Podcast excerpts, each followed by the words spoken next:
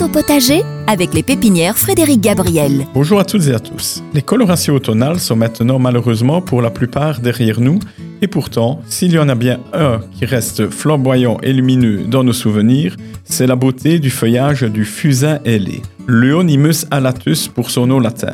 Saviez-vous qu'il doit son nom aux ailettes en liège, courant le long des rameaux, donnant ainsi une particularité très décorative à ceux-ci, surtout lorsqu'il s'agit de plantes plus âgées? En effet, on a l'impression que les tiges sont carrées.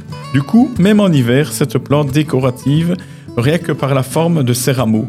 Il s'agit d'un arbuste qui pourra monter environ jusqu'à 2 mètres de hauteur, dont la floraison reste assez insignifiante mais elle est remplacée en automne par vraiment un feuillage rouge vif, intense, qui peut même faire penser que les feuilles se transforment en fleurs. De culture assez facile, on pourra le placer aussi bien au soleil qu'à la mi-ombre dans tout type de sol.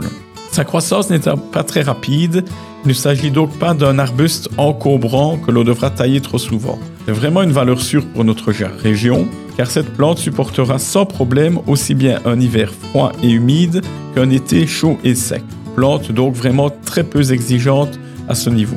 Si vous cherchez encore une variété plus compacte, sachez qu'il existe la variété Euonymus alatus compactus, c'est une variété naine qui ne dépassera pas les 100 cm de hauteur à taille adulte.